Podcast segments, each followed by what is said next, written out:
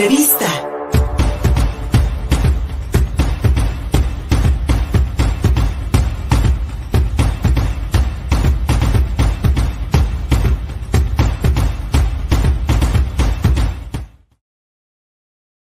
Mucho gusto recibir en entrevista a Vero, quien es vocera del movimiento canábico en Puebla y coordinadora del plantón 420. ¿Qué tal, Vero? ¿Cómo estás?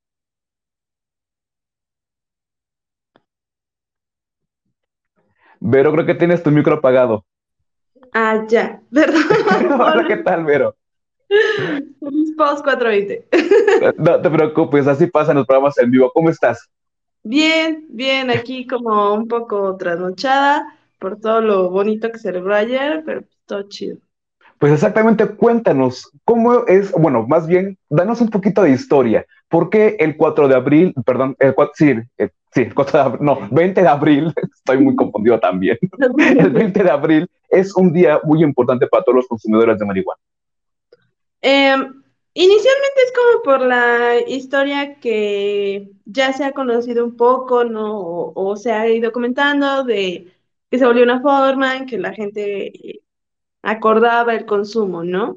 Y creo que hasta hoy en día ha traspolado esta situación donde ya es una forma simbólica, porque para desfortunio creo que todavía sigue muy estigmatizada y es una fecha que ya se, como se apropió la comunidad canábica, porque también permite este, estos espacios, ¿no? Donde hay gente que todavía no se siente como confiada en decir, sí, soy usuario de cannabis o sí, consumo cannabis, por los prejuicios que puede haber en su contra, ¿no? Entonces, pues se vuelve un día en el que es como la Navidad para los marihuanos, para la comunidad pacheca, porque es el día donde puedes celebrar, ¿no? Puedes celebrar el ser pacheco, disfrutar el ser pacheco, y no va a haber un espacio como de juicio o, de estigma o, de crítica, ¿no? Además de que es un día donde puedes explorar más lo, lo que hay dentro de la comunidad canábica, se abren estos espacios y porque solo se hace una vez al año, o sea, realmente es complicado encontrar espacios 420 Franny, que le diríamos, ¿no?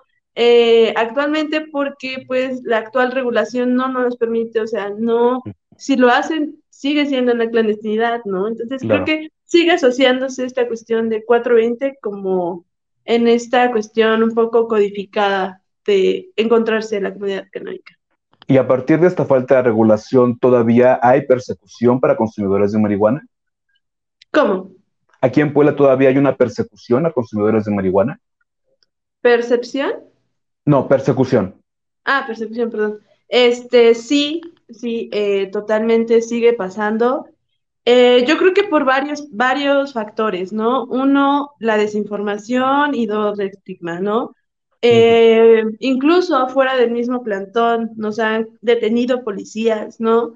Y el señalamiento que hacen, o sea, siempre se le debe preguntar, y es lo que le decimos a la comunidad canábica, no hay que conflictuar, pero sí tenemos que entablar y eh, empezar a entender, ¿no? Cómo es que opera.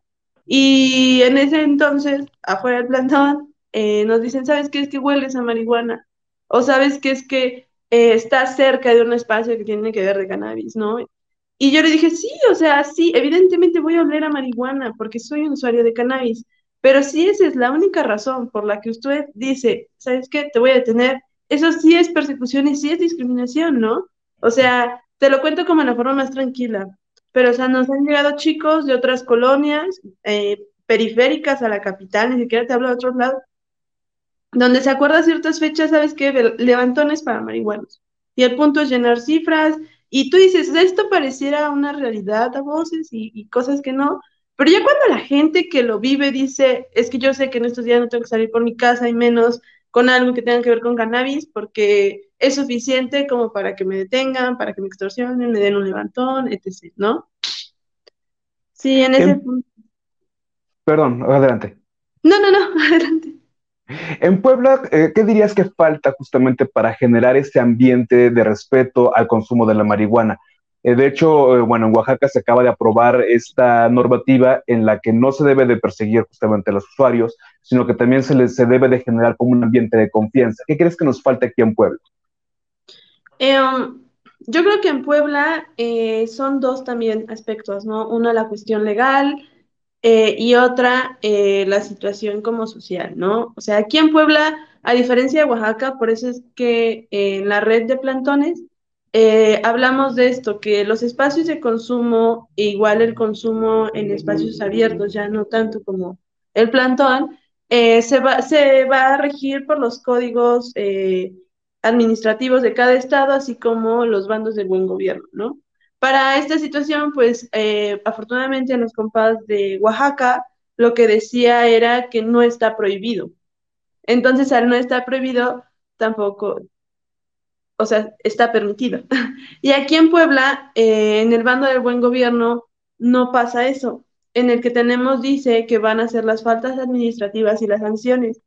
Pero lo complicado es que dentro de las sanciones, o yo veo feo, eh, dentro de las sanciones es que, eh, venga, los usuarios de tabaco, en teoría tienen prohibido fumar dentro de hospitales, áreas cerradas, cerca de parques, escuelas, niños, que, que a ciencia cierta es una problemática, yo creo que sí, de salud y de ambiente, que en el consumo de tabaco no se regule, o sea, todos se pasan por el arco del tiempo estas normativas. Justo eh, haré un pequeño paréntesis, el día de ayer durante la marcha se fue levantando todas las colillas en contraste con los, las bachas, ¿no? De, los poros.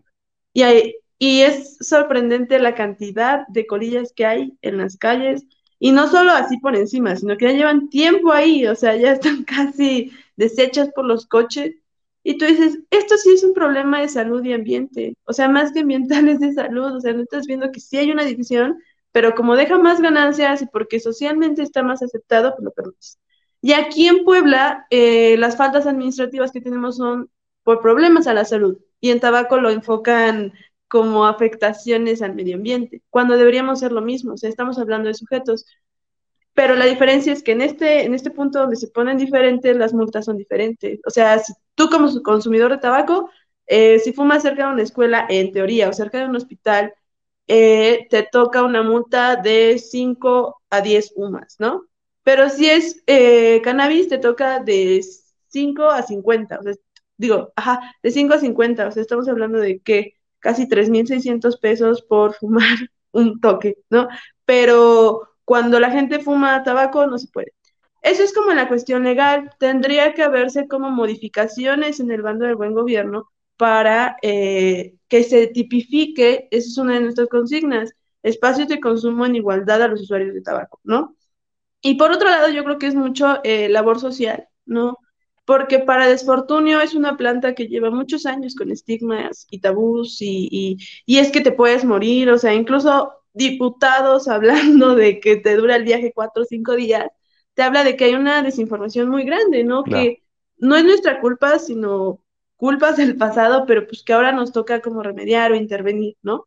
Y en este sentido, eh, es hablar, es aproximarle a la gente, tanto usuarios como no usuarios, sobre la situación de la planta, porque te aseguro, incluso al plantón han llegado personas que dicen, ¿sabes qué? Quiero la planta porque mi papá tiene cáncer, entonces necesito eh, consumirla, y es una cuestión que todavía no está regulada, o sea, no hay espacios abiertamente canábicos.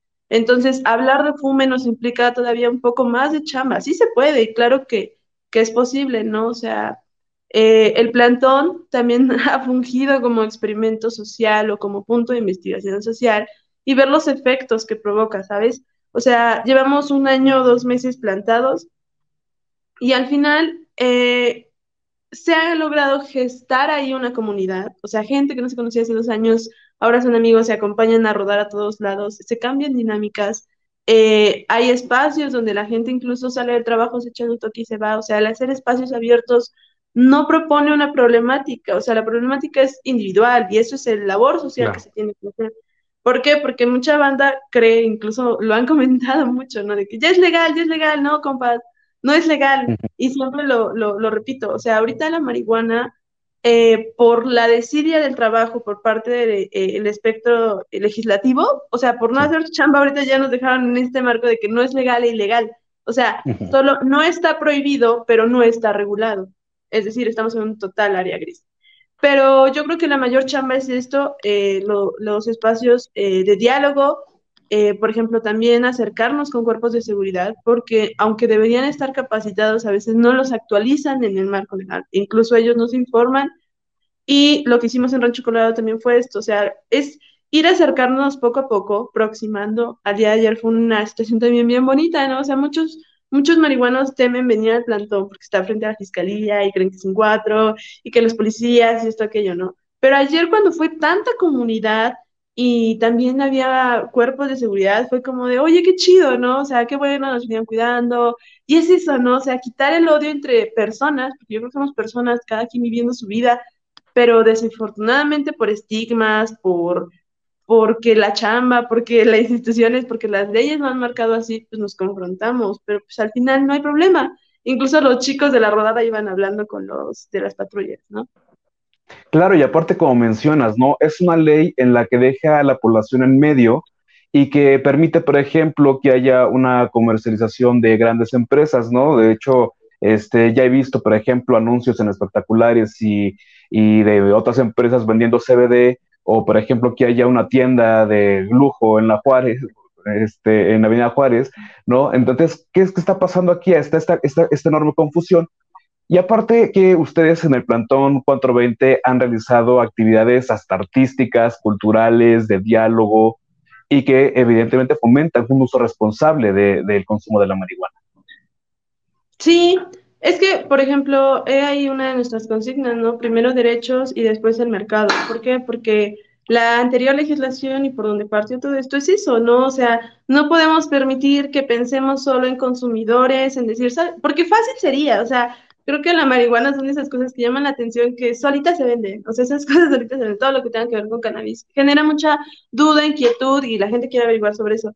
Y lo más fácil es vender o sea, lo más cómodo es decir, sí, ya estoy en mercado asegurado, yo solo intervengo y que eh, tenga mi beneficio personal, ¿no?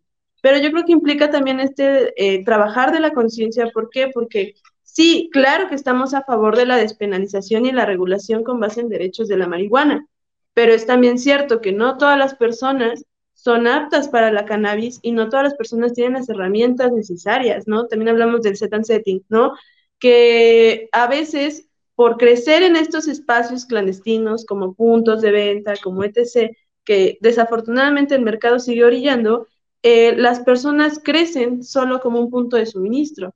Conocía a, una amistad, ¿no? Que me decía, es que yo tuve un problema con la marihuana y no me gusta, porque yo la buscaba para eh, expiarme de mis problemas, para no, no hacer caso a mi realidad, ¿no? Y me di cuenta que el problema no era la marihuana, sino cómo yo me percibía como individuo y todo lo que llegó a trabajar, ¿no? Y me dice, y ahora yo me identifico como mujer y me di cuenta que el problema no era la marihuana, sino el cómo yo me identificaba. Y ahora dice, y me di cuenta que sí me gusta, o sea, sí me gusta, pero ya una vez que yo tengo este proceso de reflexión y de conciencia sobre el consumo, digo, no la consumo para enajenarme, no la consumo para perderme, no la consumo para omitir realidades sino porque quiero disfrutar y porque me gusta la sustancia y porque soy consciente. Entonces, es algo muy cierto, la cannabis interviene con el sistema eh, desde la percepción, el sistema nervioso, pero es eso, hay que darnos un acompañamiento, hay que tener espacios seguros, ¿no?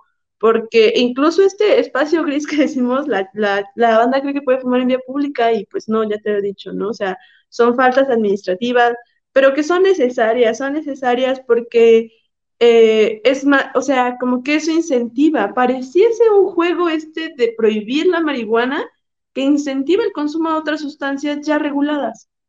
Es decir, la mayoría de las personas que quieren usar cannabis, pero no tienen acceso, no hay espacios seguros de consumo, ¿sabes qué? Eh, me paso al alcohol.